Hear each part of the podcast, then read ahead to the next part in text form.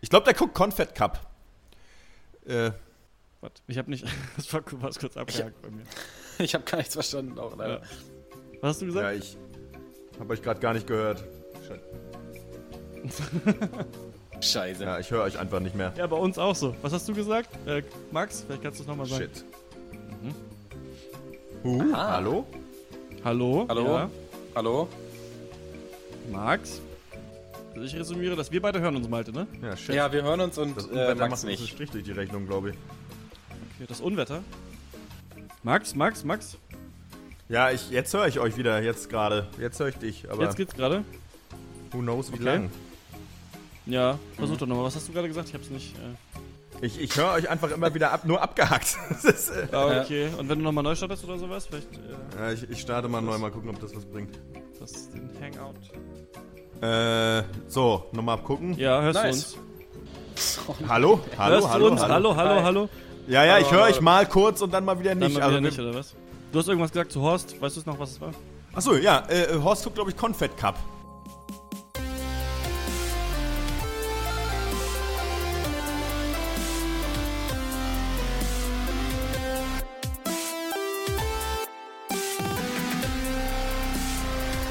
Hallo und herzlich willkommen zum 157. Pencast. Wir hassen Filme. In dieser Ausgabe sprechen wir über den von James Gunn geschriebenen Horrorfilm Das Belko-Experiment und die belgisch-französisch-libanesische Koproduktion Innenleben, auf Englisch heißt der Inseriated, äh, die auf der Berlinale in diesem Jahr den Publikumspreis abgeräumt hat. Mein Name ist Christian Eichler und ich spreche mit Malte Springer. Hallo. Und Max Ohle von Raison. Hallo. Wir sind alle viel beschäftigt. Horst ähm, hat Arbeit, Theater, irgend sowas wieder? Ihr wisst es. Also arbeiten tut er ja. nicht, das weiß ich. Aber was er sonst so macht? Theater macht er eigentlich auch nicht mehr. Ich glaube, der guckt Confed Cup. Ich weiß nicht ja, mal, was es ist, aber das ist ähm, auch gar nicht so wichtig, denn ich habe euch was zu Nö. erzählen. Und zwar folgendes. Ich war in Berlin ähm, am Dienstag um äh, was für Detector FM zu planen und sowas. Und danach bin ich noch auf ein Konzert gegangen, über das will ich kurz in der Abschlussrunde dann reden. Und mhm. das Konzert war im Festsaal Kreuzberg und der ist ja abgebrannt irgendwann in Kreuzberg, ne? Ja. Und mhm. ähm, ich dachte aber, dass der neue Festsaal auch einfach wieder in dem Gebäude wäre, dass sie das irgendwie wieder aufgebaut hätten oder sowas. Und dann war ich da und dann ist mir aufgefallen, es ist gar nicht so. Und da habe ich auf ähm, dem Handy geguckt. Maps Me habe ich auch offline, obwohl ich kein Internet auf dem Handy habe, habe ich geguckt, wo ist der Festsaal oh. Kreuzberg jetzt? Und das sind zwei Kilometer entfernt gewesen. Also bin ich da hingelaufen. und ja. wer kommt mir, ich möchte sagen, auf seinem Radl entgegengemeiert? Äh, warte, dieser eine von den Grünen. Volk Ströbele. Nein. Ströbele. Nein. Malte. Sag es, ich will's wissen, ich will's wissen. Ja. Julian okay. Radelmeier, der Regisseur von Selbstkritik eines bürgerlichen Hundes, den wir in der Ach. letzten Woche besprochen haben. Fuck. Der Ach, nee. nein, wie geil. Und er sieht, er spielt ja, also das ist, es ist ja nicht so, dass ich jeden äh, Regisseur vom Aussehen her kenne, aber er spielt ja die Hauptrolle in seinem eigenen ja. Film, was natürlich clever ist, wird man natürlich von den Fans wie mir sofort erkannt. Auf jeden Fall, er sieht wirklich exakt so aus wie in diesem Film. Also geil. er wäre aus der Leinwand mit dem Fahrrad rausgefahren, was halt noch witzig ist, weil er Radelmeier heißt. Und ich habe ja. ihn echt von weitem schon gesehen, so auf der Straße, so mir entgegenkommt. Und ähm, hatte dann noch genug Zeit, erstmal, also diesen ersten Blick, so zu wegen, hä, wer, warum hast du jetzt dieses Gefühl, dass du den kennst? Und dann so, ach, das ist mhm. ja der, ist es nicht der? Ah, der ist es wirklich. Und dann habe ich noch angequatscht, habe ich gesagt, Entschuldigung, bist du nicht Julian Radelmeier? Und dann ist er angehalten. Ja. Und dann ähm, habe ich gesagt, dass wir im Podcast äh, seinen Film besprochen haben und äh, den Geil. richtig gut fanden. Und dann äh, war noch witzig, dass er doch so dann meinte so, ja, sorry, ich habe den Podcast noch nicht gehört. Ich habe das auch auf Facebook gesehen, dass ihr das gepostet Und dann meinte ich halt, also es war so ein ähm, weiß ich nicht, war ganz witzig. Und dann habe ich so gesagt, ja, du musst, musst auch nicht hören, aber fanden wir richtig geil auf jeden Fall. Und so haben dann so kurz geschnackt. Ich habe ihn noch gefragt, ob es gut läuft mit dem Film und so. Und er, ich, also der hat ja ganz wenig, ähm, auch der Trailer nur so ganz wenig Klicks auf YouTube, nur so 5000 oder mhm. sowas. Also der ist wahrscheinlich echt gar nicht so in so vielen Kinos gestartet. Aber er meinte, es läuft ganz, ganz, also das Feedback ist gut, meint er, dafür, dass es ähm, nicht so ein großer Release war. Aber ja, wahrscheinlich würde da auch noch mehr äh, gehen. Und dann ja, haben wir nur ganz kurz so er hat gesagt, er hört sich den Cast an, keine Ahnung, ist mir jetzt auch nicht so wichtig, aber ich fand es witzig, ja. ähm, dass einfach nach ein, also wir ja, den gerade besprochen haben und läufst da lang und dann fährt halt dieser Typ, wie wirklich aus dem Film heraus, geil, ja. einfach an mir vorbei. Nicht schlecht, ey. Sta Stars unter sich, so ist das in Berlin, glaube ich, nicht schlecht. Also der Typ, Klar. der den Film gemacht hat und der Typ mit dem bekanntesten Podcast des Universums. Ja. Äh, die schauen sich in ich? die Augen. Ach so, ja. Hammer. Clash of Titans. Na, auf jeden Fall fand ich das es ist in Berlin ist es manchmal irgendwie so, dass man so, so ich habe das sowieso oft in Berlin, muss ich sagen, dass ich da, wenn ich nur mal so durch Neukölln laufe oder sowas, dass so Leute treffe, die ich kenne. Ob, also als würde ich so, so viele Leute in Berlin kennen, aber es ist nicht so. Also es ist ähm, ganz seltsam mhm. manchmal so. Ich weiß auch nicht, Berlin hat das manchmal, wenn man so einen Tag in Berlin ist, habe ich das Gefühl, dann stehen die Sterne richtig und man trifft ähm, berühmte deutsche Die Sterne stehen richtig, die Stars stehen überall. Ne? Also ja. als ich neulich auf dem Konzert, äh, Weg zum Konzert war mit meinem Gitarrenkoffer, steht mir gegenüber an der Ampel äh, der, äh, ich bin Namen vergessen, äh, Paul oder so, der eine von Rammstein, der eine Gitarrist ah. und äh, grinst mich an. Oh, stark. Ich habe angewidert weggeguckt. Diese Nazi-Band höre ich mir nicht an. ich habe ähm, heute aus, aus Recherchezwecken natürlich mir ähm, Vis-a-vis-Sendung irgendwas mit Hip-Hop angehört, wo Flair und Jalil zu Gast waren. Da ja. meinte Flair, dass er auch an der Eberswalder gewohnt hat, lange Zeit. Ähm, Ach was? Ja, da wurde ja auch ja, in der Nähe wohnt. Das fand ich ganz witzig. Da sind ja auch ein paar Stars, ja, ja. die da so manchmal rumhängen. Ne? Der Typ, der das Strokes-Album produziert hat und noch äh, einige andere dabei. Es, es, sind hier, es ist hier, häuft es sich. Ja, mhm. ist unangenehm, unangenehm. Man wird, ich werde kaum noch erkannt. Naja. Was ich auf jeden Fall sagen kann, ist, dass Menschen, die berühmt sind, kriegen von ihren, pa von ihren, Fans, von ihren Fans Briefe geschrieben. Ähm, Fanpost nice. hieß es früher, bei uns heißt es Hörerpost.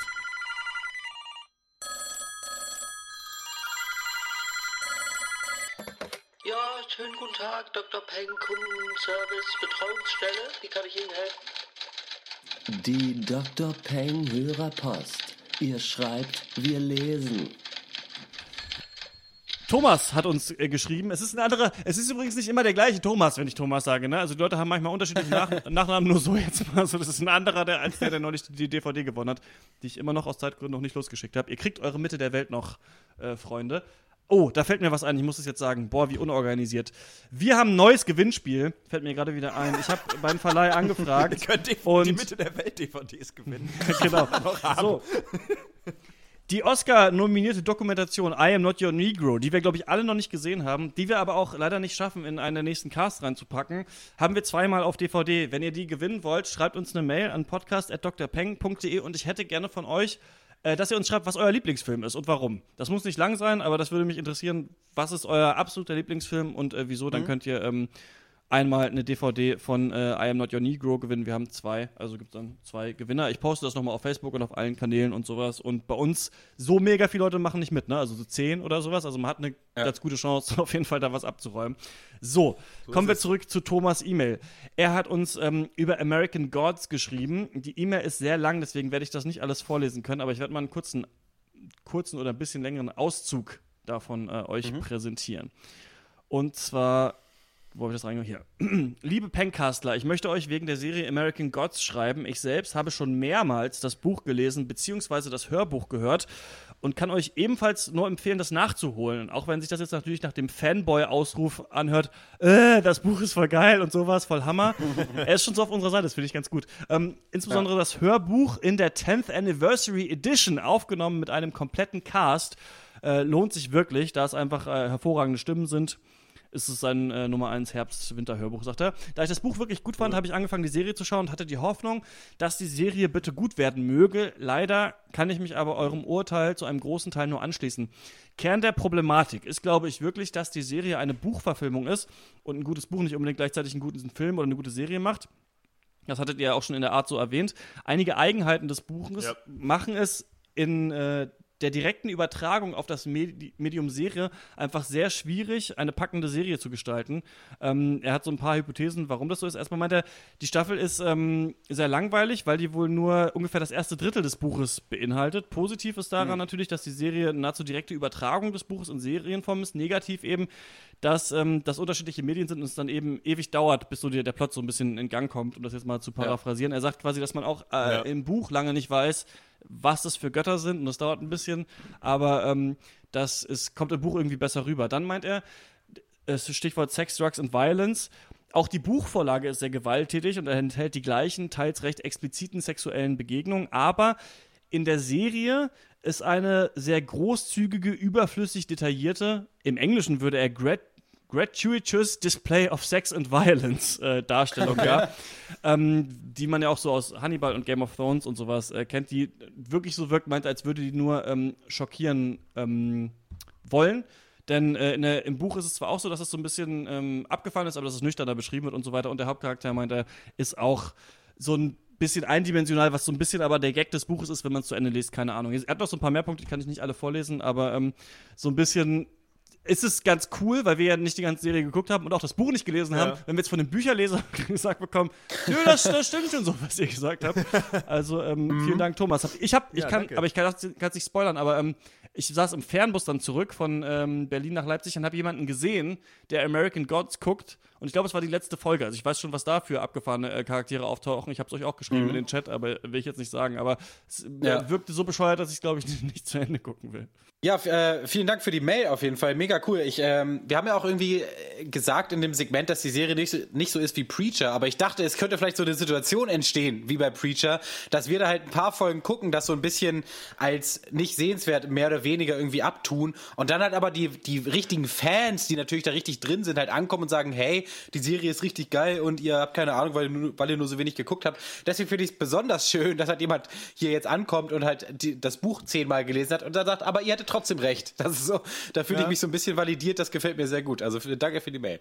Ja, herrlich. Schön ist es. Wo man sagen muss, wir haben uns mit der Kritik auch nicht ganz so weit aus dem Fenster gelehnt wie ihr damals. Ich war nicht dabei bei Preacher, mhm. wo, glaube ich, 500 Mal das Wort gesagt habt, cool. Ja. Und, Kacke, glaube ich. Das ist Kacke. Ah, nee, ja, nee, nee, ja, genau. Es ist alles ist super cool und äh, ja, genau, das haben wir. Es ist aber gar nicht gesagt. Ja, ähm, es gibt ja, ja auch. Schön so wirklich schlechte Serien, äh, die man überhaupt gar nicht gucken kann, gibt es ja auch gar nicht so viele. Mhm. So, äh, fast alles findet ja äh, seine Fans, außer The Walking Dead zu Unrecht. Das ist wirklich der größte Schrott, den es gibt. Aber egal. ähm, ich würde ja. sagen, ähm, vielen, vielen Dank für die Mail und wir machen weiter mit dem ersten Thema in diesem Film. Ich habe auch noch Hörerpost. Äh, schönen Gruß an Benny von Jule. So, tschüss. Das wollte ich, muss, wo ich wurde gezwungen, das zu sagen. Okay, sehr so. gut. Ähm, dann machen wir weiter mit äh, dem Belko-Experiment. Im Jahre 2017 haben wir das Experiment gewagt und 80 Exemplare der Spezies Büromitarbeiter auf engstem Raum zusammengeführt. Hier sehen wir Frau Meier, eine normale Wald- und Wiesensekretärin, auf dem Weg zur örtlichen Wasserstelle. Doch ohne ihr Wissen liegt Herr Peters schon auf der Pirsch. Es kommt zum Kampf.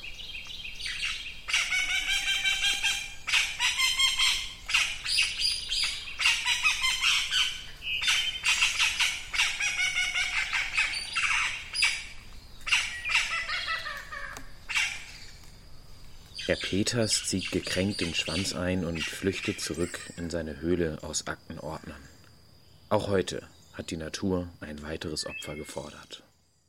Ja, willkommen äh, bei der Belco Corporation in Bogota, äh, Kolumbien. Bei uns bekommen Sie einen schicken Firmenwagen, einen tollen modernen Office Space und einen kleinen Sender in den Nacken implantiert, der Ihnen auf Knopfdruck äh, den Schädel wegjagt. Ja, dann äh, das genau sind nämlich die Regeln dieses äh, des soziologischen Experiments, an dem 80 äh, Mitarbeiter im Belco-Gebäude unfreiwillig teilhaben. Per Lautsprechersystem kommen Anweisungen oder die Anweisung tötet zwei eure eigenen Leute in zwei Stunden, wer ist egal. Wenn ihr das nicht tut, töten wir vier. Nach dem Zufallsprinzip. Äh, ja, und das ist natürlich nicht so nett. Am Anfang denken die ganzen Leute noch, die ganzen Office-Worker, äh, das ist alles ein Scherz. Aber doch, dann aber schwupps, äh, sind schon vier Köpfe explodiert. Und es folgt die nächste Anweisung. Jetzt müsst ihr 30 töten von euch, sonst töten wir 60. Ja, nicht schlecht. Äh, spätestens jetzt äh, bricht dann die Panik so richtig aus und die, die ganze Belco-Belegschaft fängt an, äh, sich in zwei Gruppen zu teilen. Auf der einen Seite die, äh, die Realisten, ja, äh, Utilitaristen, möchte man fast sagen, unter Leite, ja. Äh, Leitung des Firmenchefs und natürlich Ex-Special Forces Badass äh, Barry Norris. Und auf der anderen Seite die Guten, äh, die Moralisten, unter ihnen unser Protagonist Mike Milch, der natürlich Töten überhaupt nicht geil findet. außerdem am Start ein alter Perversing mit Bock auf Töten, ein nervöser Klempner, ein Kiffer, eine Frau, die gerne Verstecken spielt, ein Security Guard, der natürlich den Schlüssel zur Waffenkammer besitzt, aufgepasst. Und äh, gut 75 andere Leute, ähm, die für uns, äh, die geneigten Zuschauer, dieses äh, Battle Royale-eske Szenario bis zum blutigen Ende durchspielen. Ja, Regie äh, hat geführt Greg äh, McLean und das Drehbuch kommt äh, vom äh, Guardians of the Galaxy Obermufti James äh, Gunn. Äh, auch interessant. Ja, hat Aha. euch The Belko Experiment neue wissenschaftliche Erkenntnisse vermittelt oder bleibt er doch eher statistisch irrelevant? Ja, ähm, statistisch auf jeden Fall, ja, ich kann nicht gut rechnen. Casio Royal. Ähm, ich sag mal so, äh, mit 16 hätte der zynische Freidenker in mir gesagt, ja, ja, genau, so sind die Menschen nämlich. Ja, genau, so ist es. Und hätte mich da irgendwie in meinem hobbesianischen Weltbild bestätigt gefühlt. Ähm, mittlerweile brauche ich das aber nicht mehr. Und ähm, dann bleibt für mich halt äh, bei diesem Film nur noch äh, viel Blut übrig, muss ich ehrlich sagen. Der, der Film braucht halt nicht lange, um, zumindest wenn du die, dieses Setting auch kennst, äh, äh, braucht nicht lange, um die, die, Idee und das Konzept dahinter zu vermitteln. Das hat man ziemlich schnell verstanden. Dann nimmt er, die, er nimmt halt die Gesellschaft und das Mikroskop, die Gesellschaft unter Druck ähm, mit dem, dem Zwang zu überleben. So ein Szenario, mhm. was es ja auch am Ende, zum Ende hin bei The Dark Knight auch gab, ähnlich, oder auch in zig anderen Filmen. Und ähm, ja, ist mir dann Oh, war für mich schon so ein bisschen noch Menno. Naja, aber wenigstens nur 85 Minuten. so, mhm.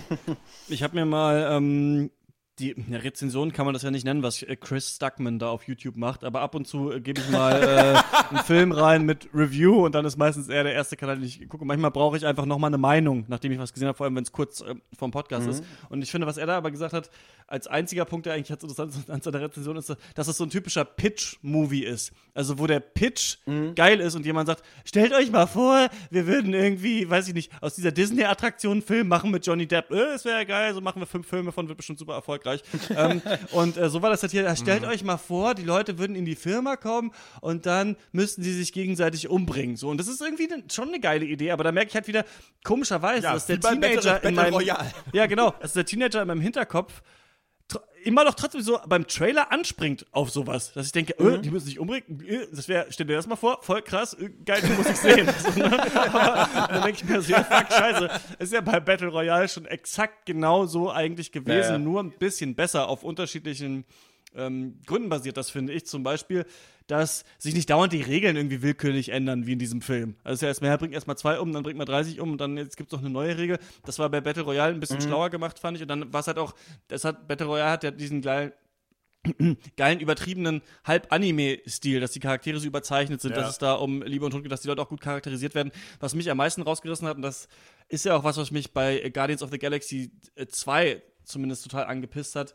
ist, dass die Charaktere so super zynisch und nervig einfach waren. Also das fand ich am schlimmsten eigentlich am ganzen Film, dass man fast niemandem wirklich mitfühlen konnte und die alle schon von Anfang an so ein bisschen gehasst hat. Und dann, ja, da bringen sich 70 Leute um, aber so richtig passiert doch nichts im Film. Ja, das stimmt. Und lustigerweise hatte ich aber auch dasselbe wie du, dass ich eigentlich nach dem Trailer und dann auch nach den ersten fünf Minuten wieder so ein bisschen Bock hatte einfach auf so einen Film. Ich dachte mir so, okay, das ist irgendwie alles ganz ansprechend, so zeig mal, was du kannst, so Belko Experiment. Und was ich vor allem geil fand, ist, dass der Film mit so einem schönen so Augenzwinkern irgendwie anfängt. Also diese ersten paar Szenen schon. Erst sieht man so, wie so Fleisch geschlachtet und gehackt wird in so einer Fleischertheke. Dann sieht man unsere Hauptperson Mike Milch, der halt so einem Kind in so einer total bescheuerten Totenmaske irgendwie sieht, zufällig. Mhm. Und dann kommen halt diese ganzen Mitarbeiter auf auf dieses Gelände gefahren, wo dann eben dieses Battle Royale dann stattfinden wird.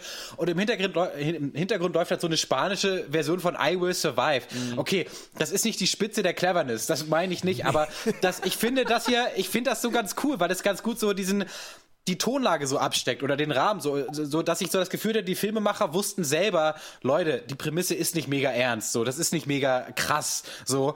Und da hatte ich halt gehofft, dass, äh, dass, dass das so bleibt, aber im, Ende, im Endeffekt sehe ich das so ein bisschen so wie ihr, da kommt einfach nichts mehr. Also das wird so langweilig auch tatsächlich. Also das ist für mich mein Hauptproblem, sind nicht die Charaktere, sondern wie wenig Kreativität oder mal Einfallsreichtum aus diesem Setting gezogen wurde. Denn, mhm. seien wir mal ehrlich, du hast 80 Leute in einem Raum, der ist abgeschossen, sie können nicht raus, sie müssen sich gegenseitig umbringen du kannst ja alles machen. Also du, ja. das ist ja wirklich die Spielwiese des Drehbuchschreibers. Also wirklich, du kannst ja, also was die Motivation der einzelnen Leute angeht, was Gruppenbildung angeht, was Moralvorstellung angeht, wie du den Plot irgendwie vorantreibst, was auch immer. Du kannst ja wirklich, dir sind ja keine Grenzen eigentlich gesetzt, weil das halt so limitiert ist.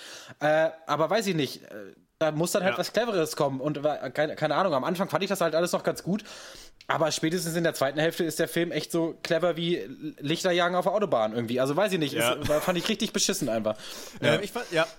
Ich fand auch, ich hatte, okay, du hattest immer am Anfang auch das Gefühl, dass das so ein bisschen mit Augenzwinkern ist. Ich hatte eigentlich schon ab Minute 1 so ein bisschen, äh, äh, äh, wie sagt man, das Dingens auf die Dinge, weiß ich nicht, egal, eine Krawatte, eine halbe, eine Fliege war es. Mhm. Äh, mhm. Weil äh, genau das Ding mit der, mit das Kind mit der Maske und dann schon die bedrohliche Musik, das glaube ich nach 10 Sekunden des Films geht das schon los. Und ich habe das nicht als, fand das schon nicht, habe das schon nicht als Witz verstanden und glaube auch nicht, dass dieses mhm. Witz ich meine, das unterstelle ich denen jetzt einfach mal. Ähm, weil genauso smart ist der Film. So, ah, guck mal, hier, ah, und das ist, es kommt halt nichts. Es ist, ich finde, was mich auch stört, ist eben, dass äh, schon die Charaktere zu lame sind, zu, zu eindimensional, weil der, der, der, die, die, die quasi Bösen, beziehungsweise die sehr pragmatischen, die utilitaristischen, die, die Chefs, wenn man das noch so ein bisschen als Seitenhieb auf die Gesellschaft sehen will, die Hardcore-Kapitalisten, die Macher, die, äh, die sind halt auch einfach nur die Macher und äh, die wissen auch eigentlich relativ schnell, was Phase ist, was gemacht werden muss. Es ist dieses typische Ding, was wir gerne auch bei Filmen kritisiert haben oder auch speziell bei Walking Dead. Leute treffen sich, gehen, reden kurz, haben einen Konflikt und gehen dann wieder auseinander. Was eine, super, was eine super Idee ist in einem Szenario, in dem irgendwer eigentlich irgendwen gleich töten muss. So, dann, dann, triffst du da echt die drei von der Tankstelle, wie sie da am Waffenschrank schweißen. Und denkst halt so, ja, ey Leute, so ganz ehrlich, jetzt muss der Groschen aber auch mal fallen. So, ganz ehrlich. Ja, wir müssen aufpassen, dass die sicher sind. Ja, nee, stimmt. Hinter Stahlbeton und, riesigen, fetten, dicken Metallzaun. Das ist, mhm. also, das ist mir alles irgendwie zu blöde. Der, also, die Darsteller sind wirklich nur so tumbe Marionetten, die von einem Setting, beziehungsweise von einer Szene ins nächste so gehupft werden, wie bei der Puppenkiste und irgendwas mhm. Blödes machen. Äh, äh, weiß ich, 90% der Leute, die da rumlaufen, sind eh nur tumbes Schlachtvieh. Äh, ähm, mhm. Genau wie du sagst, Malte, da gibt es eigentlich so viel Spielraum, was man hätte machen können an Gruppenbildung etc. Aber gibt es halt eigentlich äh, kaum. Hier gibt es nur zwei Fronten und die sind auch nicht besonders interessant.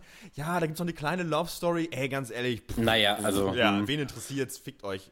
Mhm. Ja. ja, es ist es ist von der ganzen Machart einfach nicht kreativ genug. Also wenn du sowas verfilmen willst, dann musst du so richtig Bock auch drauf haben, auf diese Idee. Zum Beispiel äh, Green ja. Room ist so ein Film, in dem das gemacht wurde, mhm. finde ich. Da hast du ja auch nur diese ähm, Punkband, die in dieser Nazi-Kneipe da spielt und sie einfach nur da rauskämpfen muss. Das ist ja auch eigentlich stumpf, aber da wird auch gefragt, okay, was passiert denn, wenn jetzt ein Nazi bei denen mit drin ist und dann wird jemand ja. angeschossen und einer hat eine Waffe und der andere hat das und so. Da kannst du echt sau viel draus machen. Und hier, äh, hier verpufft das alles so. Also irgendwann, wenn dann finde ich auch als Zuschauer, sich dann endlich mal das Gemetzel losgeht. Da ist es kurz ganz cool, wo dann, wenn dann wirklich Entscheidungen getroffen werden, wer wird umgebracht. Aber das wird alles nicht richtig ausgespielt. Das sind kein, also ich habe auch das Gefühl, ähm, ich, für mich hat sich wirklich auch an den Charakteren so aufgehängt. Ähm, ich war da nie dabei. Ich hatte nie das Gefühl, ich bin jetzt einer von denen, was würde ich machen? Ich war die ganze Zeit so, okay, das sind irgendwelche Idioten, ja, die treffen blöde Entscheidungen. Dieses Haus ist ein bisschen schlecht animiert. Ja, gut. so, Stimmt. Ne? Und deswegen, kennt ihr diesen, aber das ist mir noch, ich habe nur mal von dem Film gehört, ich habe ihn nie geguckt. The Circle, wo die Leute alle in diesem Kreis stehen und sich gegenseitig umbringen müssen. Habt ihr davon mal gehört? Da wachen Leute auf, nee, stehen nee. in so einem Kreis. 40 Leute oder so und äh, dürfen ähm, ihre Position nicht verlassen, sonst sterben sie und dann müssen sie per Handzeichen immer entscheiden, wen sie umbringen von der Gruppe und dann müssen dann diskutieren die auch die ganze Zeit. Ist glaube ich auch total trashig, aber an sich ich bin ah, für sowas auch wie Cube gehört. oder wie wie Battle Royale oder diese, ähm, ja. das heißt, äh, ich habe schon auf TV-Shops nachgeguckt, aber wieder vergessen, wie das heißt, wenn es halt so, Leute sind auf dem, sind gezwungen, an einem Ort zu bleiben und müssen so ein äh, Todesspiel gegeneinander spielen. Das ist ja. Source und sowas. Das finde ich eigentlich ja. cool, aber das ist hier nicht mit genug Witz und Finesse umgesetzt. Das ist dann gar nichts mehr. Nee, und weil die Leute ja auch eben auch nicht intelligent miteinander sprechen, ja, zum Beispiel. Was ja mal eine Möglichkeit mhm. gewesen wäre, man, äh, dass die Leute mal vernünftig in Dialog treten, dass die Charaktere, die Hauptcharaktere zumindest mal äh, Empathie auch mal ein bisschen gegenüber entwickeln, so ein Verständnis, dass man mal sagt, weil man kann ja in Ansätzen, kannst du natürlich den Pragmaten verstehen, der sagt, wir haben irgendwie 70, 80 Leute, äh, wir müssen hier irgendwie überleben, was machen wir jetzt? Ist ja mhm. erstmal okay, so, aber irgendwie, es kommt halt immer nur komplett kontra, egal von welcher Seite, dann der andere, der halt sagt, äh, keine Ahnung, die können wir nicht machen, der sagt, äh, du, du scheiß Trecke, so ungefähr. Und das ist, das ist so, ah, ja, und da fehlt's, genau wie du gesagt hast, wenn du so ein Todesspiel da spielen willst, dann musst du ein bisschen Brain rein, ähm, aber einfach nur sagen, wir lassen jetzt hier Leute sich gegenseitig umbringen und das nennen wir dann, ja, das soll so ein gesellschaftliches äh, äh, äh, äh Gesellschaftsstudie sein. Also mhm. das ist so ein mhm. bisschen, ach naja, ach komm Leute, das ist so ein bisschen, ach mein Gott, bisschen, ja, un, aber bisschen was unreif. Ist, also. Ja, was man aber auch nicht vergessen darf, es soll auch B-Movie sein. Und ich fand, also ich bin da zumindest der, der ersten Hälfte bin ich eigentlich relativ versöhnlich gestimmt. Ich fand so, was den Spannungsaufbau anging, ich fand das durchaus ganz spannend äh, zwischenzeitlich. Also wie diese Panik so anschwillt oder diese Szene mit den zwei Mechanikern oder die Storyline um den Security-Typen, der den Schlüssel nicht hergeben will. Ja. Fand ich alles okay. Irgendwann geht das Licht aus und dann ist Panik. Das fand, das fand ich alles ganz cool. Oder natürlich die, die klassische ausgezogener Schuh hinter der Ecke finte. Ja. Da musste ich noch mal, ja. musste ich noch mal drüber lachen. Das war so, so herrlich blöd auf jeden Fall. Da, da denke ich mir halt so, okay, das ist B-Movie, das ist so ein bisschen Horror, Splatter, Kack, so. Ja. Äh, das, ist, das ist filmisch nicht das Allerschlechteste. Aber was es für mich halt verkackt, ist halt das große Finale oder sagen wir auch einfach mal die zweite Hälfte. Äh, wenn das Gemetzel losgeht, wie Christian das genannt hat, da finde ich, da war ich dann raus. Das fand ich so unglaublich unkreativ umgesetzt. Gerade diese eine große Schlüsselszene die ich jetzt nicht irgendwie spoilern muss, aber wo dann sehr viele Leute auf einmal einfach sterben. Mhm. Da hatte ich auch wieder so ein bisschen das Ding, äh, was ich auch bei Guardians of the Galaxy 2 schon hatte, Surprise, Surprise. Irgendwie, da ist es dann auf einmal Massenmord ohne Reflexion mal wieder. Und dann irgendwie auch nicht aus der, das kommt nicht so richtig aus der Geschichte heraus, das wird nicht so richtig mal reflektiert, das ist nicht so richtig nachvollziehbar, äh, fand, für mich zumindest. Da war es halt einfach nur so, guck mal, da sterben Leute, da soll ich jetzt drüber lachen. Mhm. Und das hat der Film bis dahin eigentlich ganz gut vermieden. Dieses, dass man da auch noch drüber lachen soll, wie die dann sterben. Das, also da, ich bin da nicht in Jubelstürme ausgebrochen oder so. Ich fand das eigentlich so was so, ja, was so diese Ernsthaftigkeit angeht, also nicht richtige Ernsthaftigkeit, weil es natürlich alles dumm ist, äh, hatte der Film aber trotzdem irgendwie gewährleistet, dass man nicht irgendwie nur noch abfeiert, weil da einer irgendwie explodiert. Also das so war es für mich nicht. äh, und ich finde, man kann ja auch Gewalt mal überstilisieren und das mal zeigen, aber es muss halt irgendwie in dem, aus dem Film kommen oder aus irgendeiner Notwendigkeit. Und da gab es eben diese eine Szene, die war für mich ein krasser Bruch, weil nachdem auch nur, nach der auch nur noch Kacke passiert, äh, da war das für mich dann nicht mehr gegeben. Und das fand ich einfach sehr, sehr, sehr schade. Ich fand halt ganz gut, dass mm, sich trotzdem immer noch ein bisschen überlegt wurde, wer würde vielleicht was in diesem Setting machen. Das ist nicht schlau gewesen, aber es waren immerhin Dinge drin. Also, dass zum Beispiel gefragt okay, was passiert denn dann, wenn wir die Leute umgebracht haben? Geht es dann weiter oder nicht? Oder einfach diese, also am Anfang stellt man sich vielleicht wirklich noch die Frage, was würde ich tun? Und ähm, würde ich das glauben jetzt, dass, das, dass wir das wirklich machen müssen oder ist es nur ein Scherz? Aber da dachten halt alle mal, hey, es ist eh nur ein Gag und bla. Das war so ein bisschen schlecht ausgespielt, aber ein paar Fragen waren drin. Wisst ihr, was ihr machen würdet? Mhm. Das würde mich jetzt mal interessieren. Würdet ihr euch oben irgendwo verstecken oder ähm, direkt da dem nächsten das Messer in den Hals rammen? Nee, ich, ich glaube, was ich als äh, andersrum als Drehbuchschreiber gemacht hätte, wäre vielleicht mal einen Charakter reinbringen, vielleicht sogar den Chef, der, der vielleicht zum tragischen Helden wird und einfach, von, einfach irgendwie sagt, also erstmal A, mit der Bürde, also jemand ist, den man mal, der, der das als Bürde aufnimmt, zu sagen, wir müssen hier Leute umbringen und plus sich selber opfern wollen würde. So, mhm. das mhm. hätte dem Ganzen vielleicht auch nochmal eine interessante Dimension gehen können, hätte man mitarbeiten können. In so einer Situation, pff, weiß ich nicht. Hm, also ich glaube, ich wäre so Fraktion, wir malen Schilder und hängen die vom Dach und hoffen, dass wir gerettet werden. So, das wäre ja. ich so gewesen. So. Ja. Also ich hätte mich da nicht hingestellt und hätte Leute umgebracht. Ich hätte auch einfach dann in dem irgendwie, wenn es dann irgendwie äh, jeder nur noch für sich selbst, wenn es dann in diese Phase kommt, äh, wäre ich auch einfach rausgestiegen, glaube ich, hätte mich irgendwie in einem Raum versteckt und hätte äh, gehofft, dass mich keiner findet. Mhm. Also ich wäre schon so aber die auch Richtung. Fraktion gewesen, heimlich ein Küchenmesser trotzdem einstecken. Ja, ja durchaus. Ja. ähm, für mich gibt es 5 von 10 Punkten. Ich fand das nicht furchtbar. Ich finde, es ist so ein ja, B-Movie, Malte, du hast es gesagt. Kann man sich angucken. Die Idee ist tatsächlich nicht so ganz blöd, obwohl es die halt schon mal gab, aber es ist äh, trotzdem eine witzige, eine witzige Idee, das mal so zu machen in dem Film, aber überhaupt nichts Besonderes. Und ja, schafft es dann nicht, irgendwas daraus richtig zu machen am Ende. Mm, von mir gibt es weniger, äh, nur vier von zehn, dann doch äh, wurde mir doch zu dumm und einfach zu, auch zu schlecht geschrieben, also im zweiten Teil.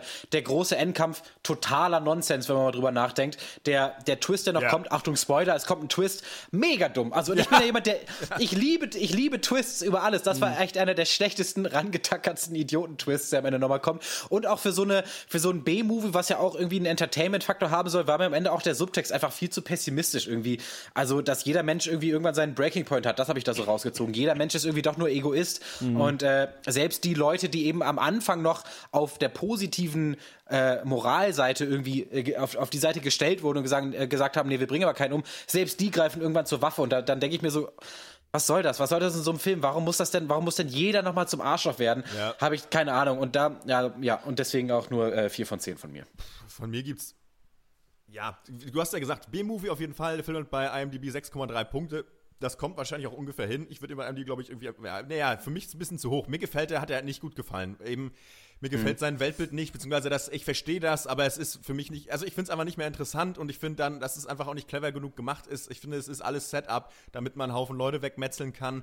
Ähm, und es ist, es ist nicht witzig, das, es ist auch, kein, auch gar nicht kein Humor drin, außer der eine Kiffer, der soll so ein bisschen lustig sein. Der ist mal, irgendwie zweimal auch ganz kurz mal witzig. Äh, von mir mhm. gibt es dafür nur zwei von zehn Punkten. Ähm, ja, ich glaube, dass es auf jeden Fall sein Publikum hat, wie immer, ähm, weil äh, der ist ja auch nicht in dem Sinne ein super schlechter Film. Dr. Cox spielt mit für die Scrubs-Fans natürlich, mhm. haben wir gar nicht ja. erwähnt. Ähm, ja. ja. aber für mich äh, nichts. Ja. Und ähm, stimmt, da gibt es so ganz blöde Comedy-Szenen, ne? Wo dann einer sagt irgendwie, wir konnten euer Gespräch übrigens hören. Und es ist auf einmal so ganz kurz so eine ähm, witzige Awkward, Awkward Comedy, so aus Amerika. Mhm. Ähm, wir haben doch eine Mail bekommen zu diesem Film von Philipp. Oha. Malte, du hast sie dir noch mal kurz angeguckt, oder? Weißt du noch ungefähr, was seine Meinung war? Äh, lustigerweise hat sich seine Meinung genau mit meiner gedeckt. Also ich, äh, ich hatte irgendwie so ein bisschen gehofft, dass mir der Kollege nochmal erklärt, warum der Film so geil ist. Aber stattdessen äh, meint er genau dasselbe, eigentlich so, dass es halt viel zu unkreativ ist. Ich habe die nicht mehr vor mir. Wollen wir die noch kurz raussuchen? Ja, ich sehe ja auch nur, es ist ähm, ja auch zu unkreativ gewesen und so weiter. Bevor Mhm. ich es vergesse, Dr. Cox hat mir trotzdem gefallen. Psycho kann er, ich sehe ihn immer gerne, sogar als Vater in Identität. Identität? Someone? Ähm, Mega geil. Ich mag den sehr gerne, den Film. okay, Äh, mit John gesehen. Cusack? Mhm, genau der, ja. Ja. Der ist halt auch, der ist ziemlich doof, aber hat gute Twists. Der ist Das mag auch ich, ja. kackenspannend. Äh, äh, ja. Ja gut, dann sagt er noch äh, lieber dann äh, The Raid oder äh, Dread gucken, die auch beide so in einem Gebäude äh, Ja, ich, sind. Dread wollte ich tatsächlich im Gespräch auch noch anbringen. Ist natürlich schon eine andere Nummer, aber kriegt dieses, äh, wir sind eingeschlossen in einem Turm-Szenario, echt, Mhm. äh, hat das ganz gut hinbekommen. War ich auch erstaunt. Setting, was ich tatsächlich. auch ja. irgendwie ganz geil finde. Und Ja, ähm, was ja auch ein Setting ist, ähm, das es in unserem nächsten Film gibt, den wir besprechen wollen. Aber falls auch ihr äh, The Belko Experiment äh, Experiment gesehen habt, schreibt uns eine podcast at drpeng.de. The Belko Experiment. Expe Expelliarmus. Wir äh, machen. Innenleben.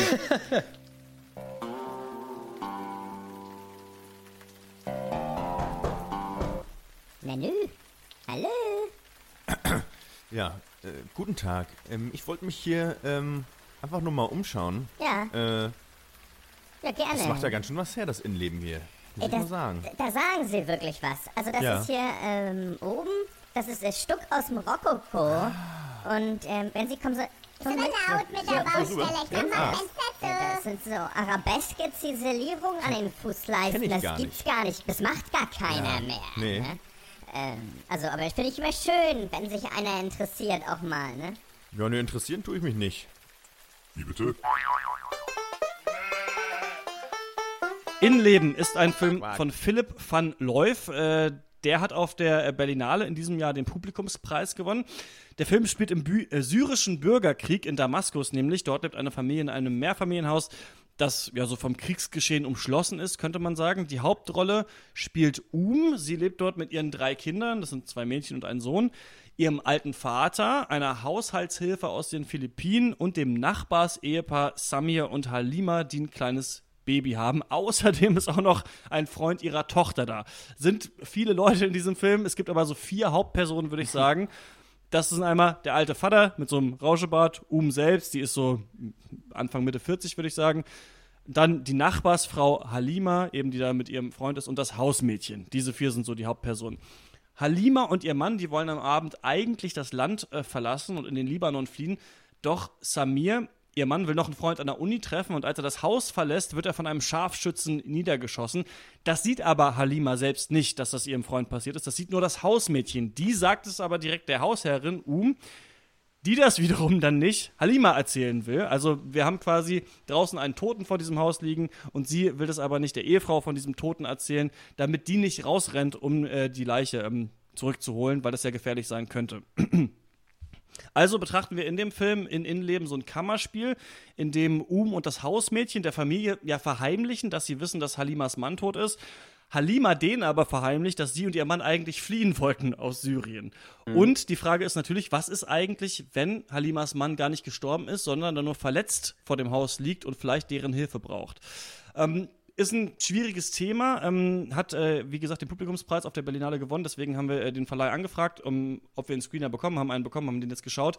Meine Frage an euch ist erstmal, wenn man jetzt hört, okay, es ist ein Kammerspiel in einem syrischen Bürgerkrieg, dann denkt man sich erstmal, fuck, das wird bestimmt heftig und schlimm und macht schlechte Laune. War das auch bei euch so? Ja. Ähm, ja, Innenleben weit gefehlt. Ist ja überhaupt keine Stimmung in der Bude, muss man mal sagen. ich habe nebenbei äh, die Bild-Zeitung gelesen. Äh, Lust auf Deutschland war die Titelseile mit dem Bikini Girl. Das fand ich richtig nice. Ähm, nee, Quatsch. Äh, es ist Zeit für eine betretendere Stimmung. ähm, ja, das ist.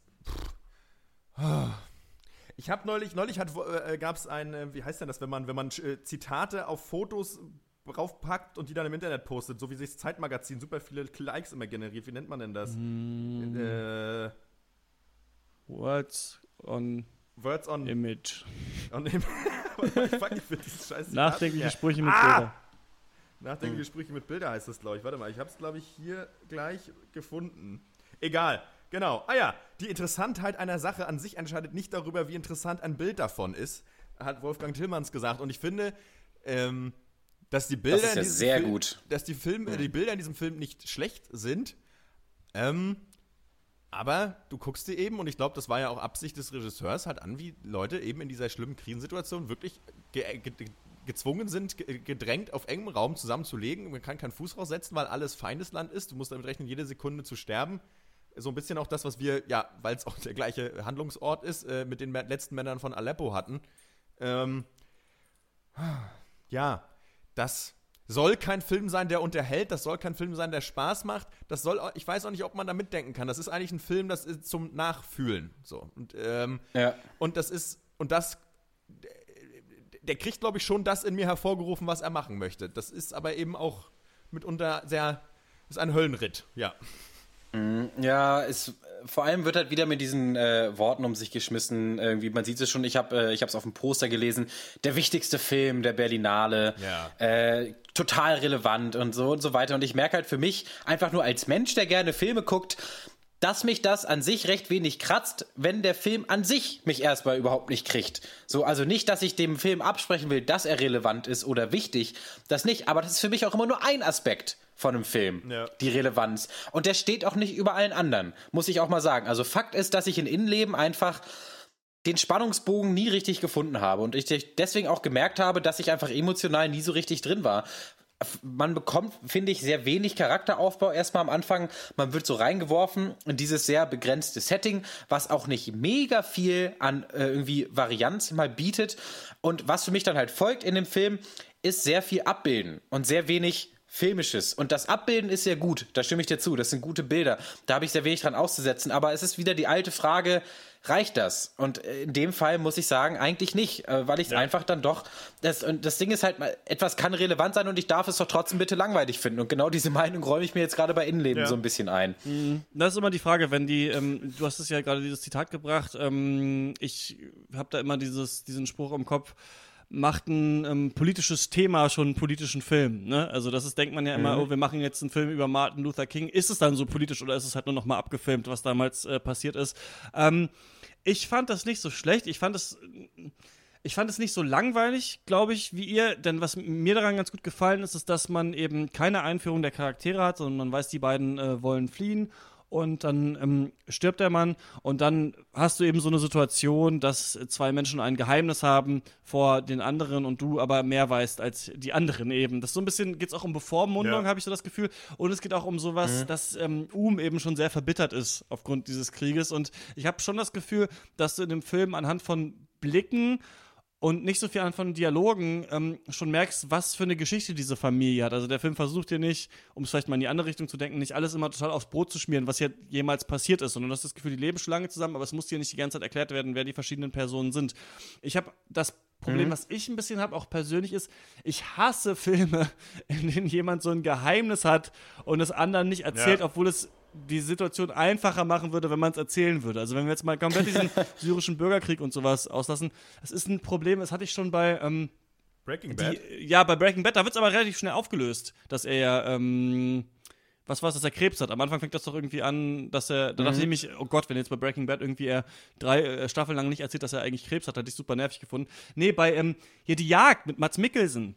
Da, ist ja. doch, da Ah, wird, ja. äh, doch, wird ihm doch unterstellt, dieses Mädchen angefasst zu haben. Und er sagt Ja. nie, er stellt sich nie einmal hin und sagt so, Leute, ich habe das nicht gemacht, so, es ist so und so und bla, sondern er, er sagt so, ich bin eh, also wenn ihr jetzt glaubt, ich hätte das gemacht, dann seid ihr alle scheiße. Und ich verstehe das und ich verstehe, was der Film machen will, aber persönlich nervt mich das mega in Filmen, wenn ich denke, jetzt sag doch einmal das und dann macht einen neuen Konflikt auf. Und da habe ich nie so ganz gecheckt in, in Leben, Warum sagen sie es nicht? Also warum, weil er könnte ja wirklich noch leben. Haben sie noch so einen Groll oder so gegen die? Will sie vielleicht, dass der Mann gestorben ist, um sie heimzuzahlen? Ich glaube nicht. So, so zynisch ist der Film nicht. Glaube ich auch nicht. Ähm, dann frage ich mich, man hätte sie ja doch auch zurückhalten können, da auf die Straße zu rennen. Deswegen fand ich diesen, dieses Geheimnis ein bisschen aufgesetzt. Ich fand aber die Idee irgendwie geil, dass der Krieg draußen ist und du nur in dieser Wohnung bist, die ja jetzt nicht, Ja. äh, wenn ich das jetzt sehe, jetzt nicht unbedingt für mich klischeemäßig wirkt, als wäre das so in Syrien. Also es wirkte halt Syrien und Krieg denkt man immer, es ist was ganz anderes, aber das wirkte halt sehr normal. Das hätte auch weiß ich nicht, irgendwo in Kreuzberg vielleicht sein können oder sowas, diese Wohnung ja. und wie die Leute da leben. Das fand ich irgendwie ganz cool,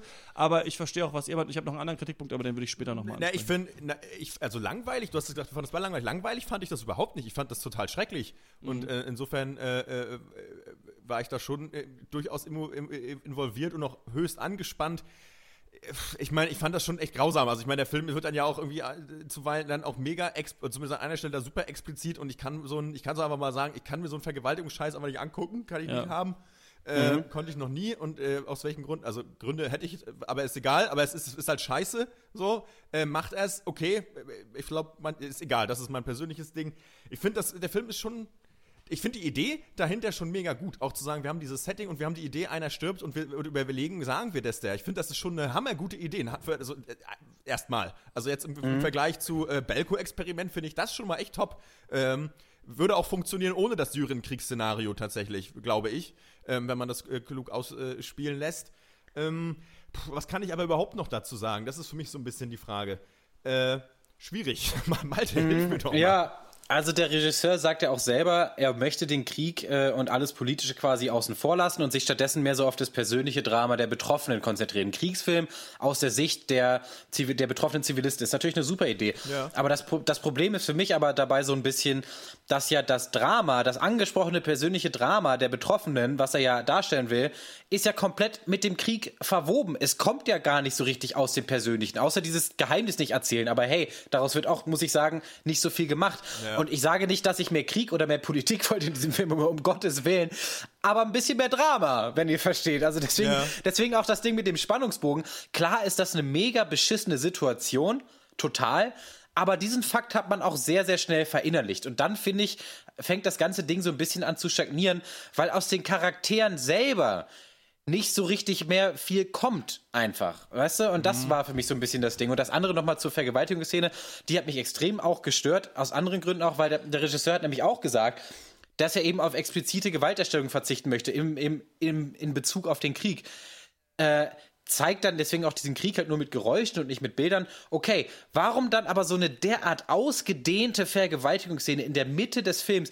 Die könnte echt expliziter fast nicht sein. Ja. Also inklusive irgendwie noch auf die Hand spucken und so. Ach, ja. eklig einfach. Warum? Ja. So, warum bedarf es dann so einer Szene, die ja auch auf eine Art und Weise ziemlich isoliert ist vom Rest des ja. Films, finde ich. Also warum braucht es nochmal so eine Szene, um jetzt in Anführungszeichen für Spannung zu sorgen oder anders gesagt, um nochmal eine emotionale Reaktion aus dem Zuschauer rauszukitzeln?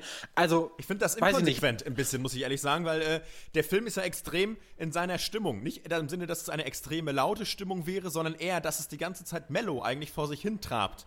Und da mhm. in der Form ist der Film, finde ich, ja wirklich ja, ich habe es ja schon mal gesagt, extrem. Und das kann man ja auch machen. Das kannst du ja in der Musik auch machen, zu sagen, ja, ich mache jetzt das halt in Absicht, keine Ahnung, was fällt mir jetzt ein? Äh, ich mache jetzt Depressive Black Metal, alles klingt scheiße, ich nehme es mit Absicht mit einem scheiß Kassettenrekorder auf und es soll halt auch kacke sein und monoton und das soll die Stimmung sein. Das ist Absicht, das ist mein, das ist mein Mittel, äh, Ausdrucksmittel. Kann man ja auch machen, aber ich finde auch an der Stelle hat es dann für mich, mich auch irgendwie echt komplett rausgehauen. Das andere habe ich verstanden, das nicht mehr. Ähm, und wie immer ist die Sache, wenn jemand extrem ist und dir einen Ellenbogen ins Gesicht haut, musst, willst du das, ne? Und das ist, war für mich auch so ein bisschen die Geschichte dann am Ende. Puh, mhm.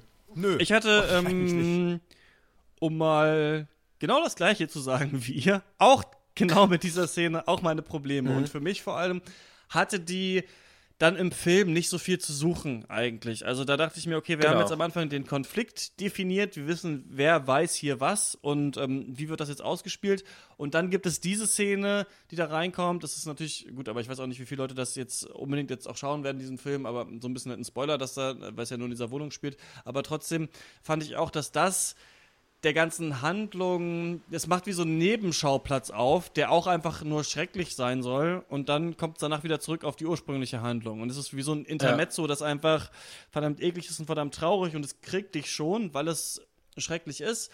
Aber ich habe das Gefühl, es ist so ein bisschen drauf getackert, so ein bisschen so und wir müssen jetzt noch mal was reinpacken, was, ich mein, was, was zeigt, wie schrecklich der Krieg ist. Und da, ich habe aber immer mit so auch diesen Männer-Vergewaltigungscharakteren das ist jetzt schwierig, das so richtig zu sagen, aber ich finde es oft auch so ein bisschen billig. Also, wenn die, die Männer sind die Bösen und die vergewaltigen. Das passiert natürlich in der richtigen Welt auch. Und deswegen ist natürlich immer die Frage, ist es jetzt ein Abbild, ist es einfach im Krieg und deswegen habe ich es reingenommen. Aber es ist halt immer eine Entscheidung, das auch so zu zeigen. Und ich fand, es hat in der Geschichte, die hier erzählt werden sollte, war jetzt dieser Punkt, den zu machen, dass es Frauen auch noch mal beschissener geht im Krieg, war für mich für diese Handlung nicht so wichtig. Und deswegen fand ich das äh, auch unangenehm. Und natürlich ist sowieso total unangenehm zu schauen, auf jeden Fall. Und ich fand es auch echt so ein bisschen voyeuristisch, wo sich der Regisseur auch dagegen ausgesprochen hat, das zu voyeuristisch zu machen. Aber ähm, für, hat für mich nicht so in den Film einfach gepasst. Ja.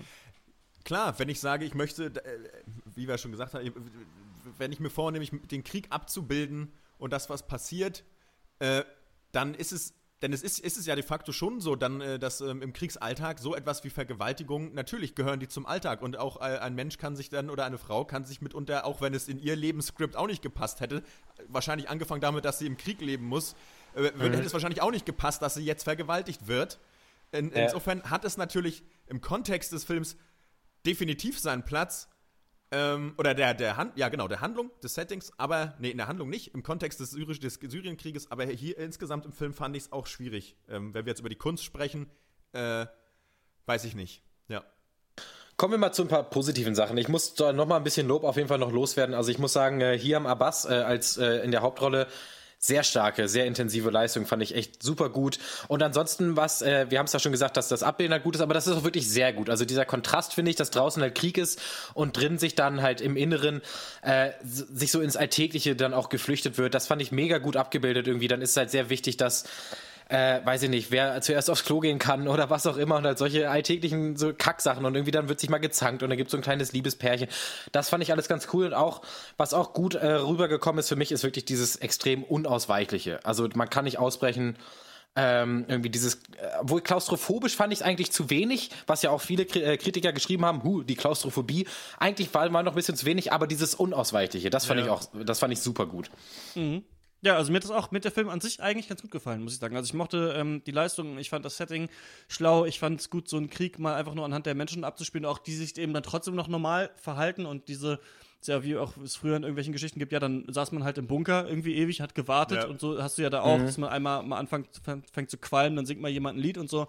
Das ist, es ist nicht, in schlimmen Zeiten ist nicht immer alles schlimm und wenn es witzig ist, ist es nicht immer alles witzig. Das sagen wir oft bei Filmen, dass es halt auch mal Ja. gebrochen werden muss.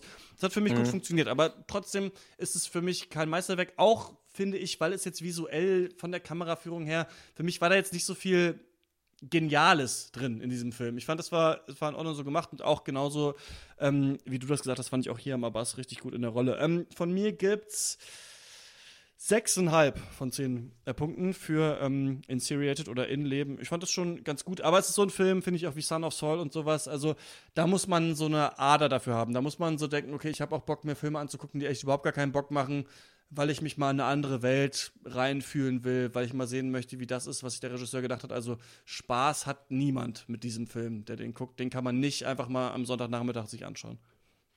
Ja. Ähm, ich habe auch die 6,5 bei mir auf dem Zettel stehen. Ist alles in allem absolut kein schlechter Film, aber eben, du hast es gesagt, also noch ein Stückchen entfernt von irgendeinem Status wie irgendwie besonderer Film für mich auf jeden Fall. Dafür kam mir dann noch insgesamt auf dramatischer, auf Handlungsebene ein bisschen zu wenig relevant oder nicht. Wenn die Handlung muss trotzdem ein bisschen kicken, finde ich. Und deswegen 6,5.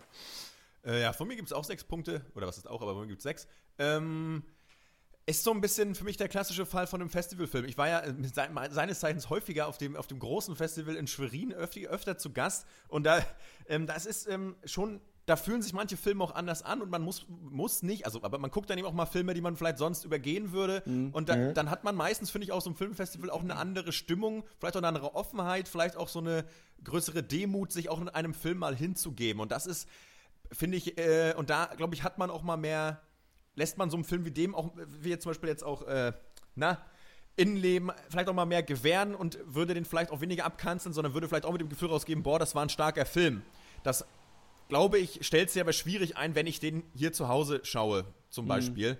Ähm, oder das ist generell, glaube ich, ein Problem von Filmen dieser Art, die so, die halt eben, ja, nicht Unterhaltungskino sind in erster Linie oder auch überhaupt in gar keiner Linie. Ähm, aber das möchte ich dem Film zugute halten, denn der ist, äh, der ist, der ist, weiß Gott, nicht schlecht oder sowas. Ähm, das ist, äh, ja.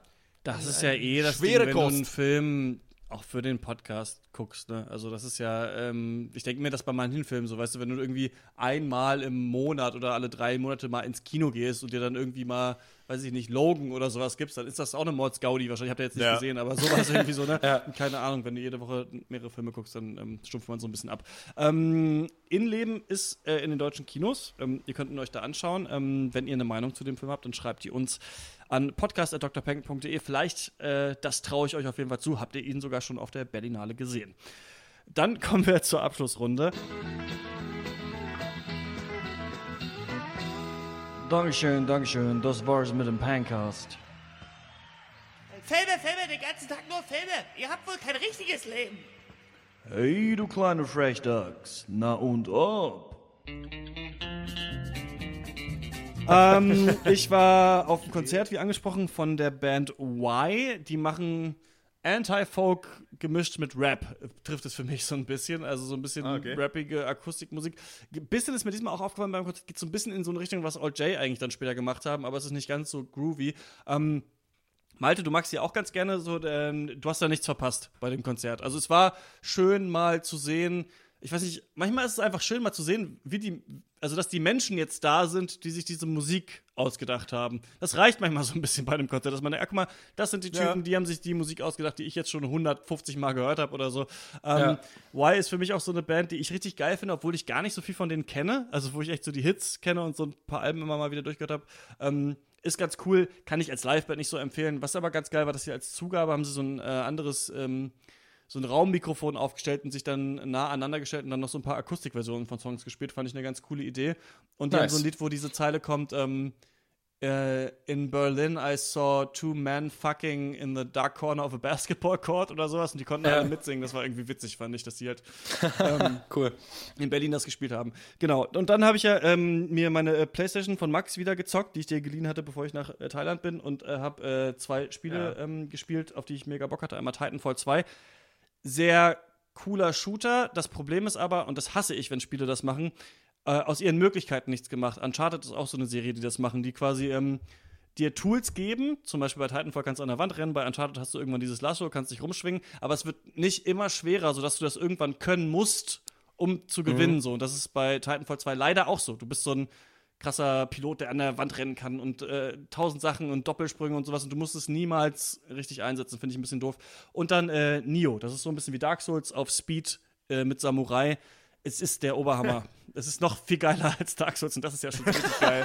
Also, ähm, ja, da freue ich mich richtig drüber. Aber Dass das ich das mal hören würde. Ja. Das ist äh, ja, geil, aber das, vielleicht ist das für mich. Mal, mal gucken. Ähm, ich habe äh, tatsächlich in letzter Zeit echt viele Filme geguckt. Und wie ihr mich kennt, keine besonders guten, weil mir das, weil mir das einfach Spaß macht. Ich habe ja. irgendwie Freude dran, das entspannt mich, finde das herrlich. Äh, einmal habe ich einen Klassiker mal wieder geschaut. Ich habe den äh, irgendwann als einer dieser Filme auf diesem Wege habe ich auch die ganze Fast and the Furious-Reihe eigentlich gesehen. Äh, äh, nachts besoffen mal gesehen. Irgendwo nach Hause gekommen und noch, als ich früher in der Hasenheide gewohnt habe, dann irgendwie auf RTL mhm. 2 lief dann noch mal so ein Schinken. Äh, Klassiker aus den 80ern, Roadhouse mit Patrick Swayze. Äh, oh. Ich musste einfach mal die Synopsis durchlesen. Vielleicht muss ich den auch mal im Cast mitbringen. Wahrscheinlich nicht, aber es ist schon kacke lustig. Äh, Dalton ist Rausschmeißer der Kleinstadt Disco Double Deuce. Ein ungewöhnlicher Job für ihn, denn er hat einen Doktor in Philosophie. Als Nachtclub-König Wesley die Stadt terrorisiert, bekommt Dalton bald viel zu tun. Als der Gangster auch noch seinen besten Freund umbringen lässt, sieht er rot. Es kommt zum mörderischen Kampf zwischen Dalton und Wesley. Großstadt-Western aus den 80ern.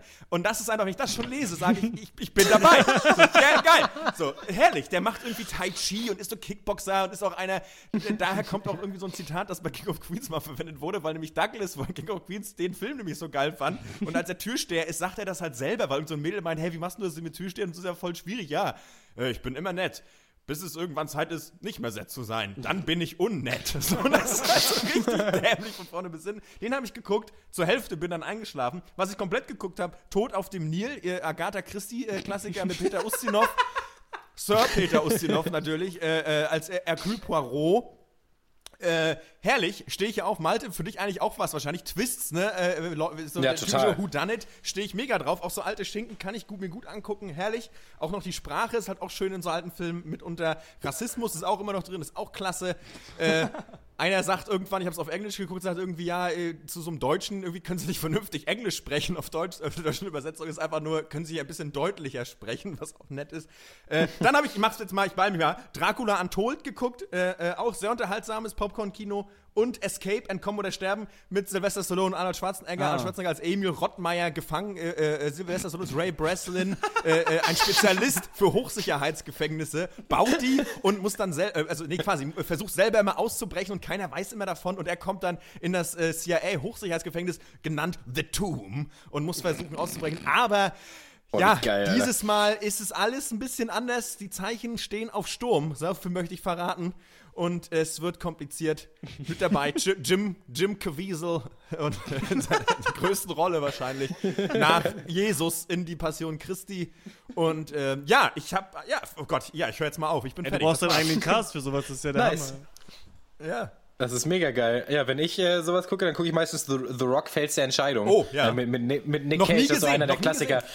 Ach krass, den habe ich echt ach, Von Make It 18 By, Mal oder? auf Pro 7, glaube ich, gesehen, von, von äh, Make It By. Korrekt. Nee, aber normalerweise äh, äh, gucke ich nur Qualität und zwar immer wieder sonntags äh, ein Fantasy-Film äh, des letzten Jahrzehnts. Äh, ich hatte ja schon mal Duell der Magier mitgebracht. Mhm.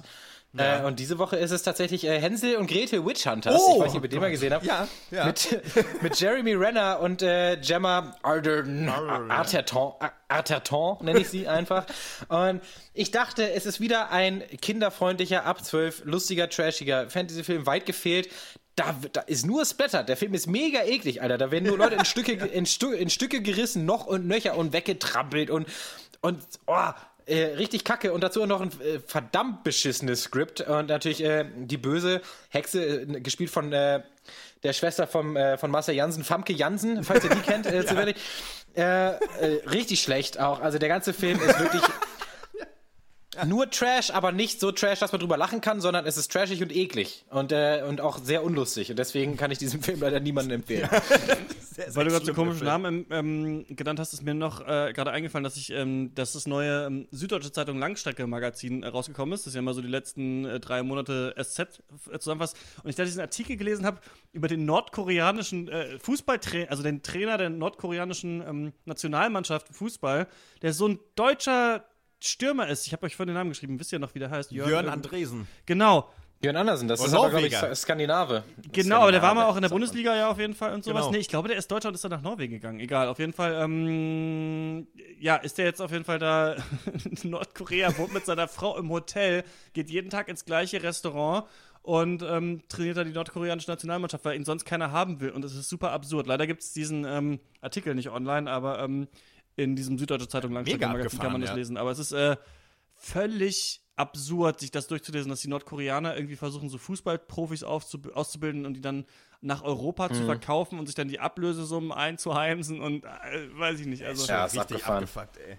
richtig äh, krass. krass. Würdet ihr das machen? Die nordkoreanische Mannschaft trainieren? Wenn, ihr- wenn ihr euch jetzt direkt den Anruf bekommen würdet, ohne selber jetzt Fußballtrainer zu sein? Auf keinen, Alter. Nie im Leben setze ich da einen Fuß rein. Nee. Auf den Fußballplatz. Auf, nee, auf keinen Fall, also Gottes Willen. Nee, äh, nee. Und jetzt ist ja auch dieser Typ, ja gut, das ist natürlich eine traurige Note, aber äh, jetzt auch gestorben, ne? Wie, wie ist der nochmal? Ähm, Otto Warmbier oder ja. so, ne? Ja. Super bescheuerte Name auch. Aber ähm, ja, Ja. der ist jetzt, äh, das ist ja auch eine super abgefahrene Geschichte. Naja, das gibt dann nächstes Mal ähm, im Off-Duty. Wie war das eigentlich in Nordkorea? Lustige Geschichten aus der Diktatur von Kim Jong-un. Das war's äh, für diese Woche. Wir hören uns wieder im 158. Pencast. Da machen wir äh, mal wieder einen Klassiker-Cast. Wir sprechen über äh, The Wizard of Oz und äh, Citizen Kane. Und danach gibt es wahrscheinlich eine kleine Sommerpause, aber dazu dann mehr äh, nächste Woche. Ihr findet uns auf Facebook unter facebook.com slash der Pencast, dann auf Twitter at der Pencast und könnt uns eine E-Mail schreiben, podcast at drpeng.de. Und ähm, finanziell unterstützen könnt ihr uns auch auf patreon.com slash der Pencast. Da ähm, kriegt man auch den Off-Duty ein bisschen früher. Das war's äh, von uns. Bis zum nächsten Mal. Ciao. Ciao. Tschüss. Hier, The, the Wizard of Doss natürlich, ne? Bill, Bill Gates. Wäre wär auch noch ein Witz gewesen.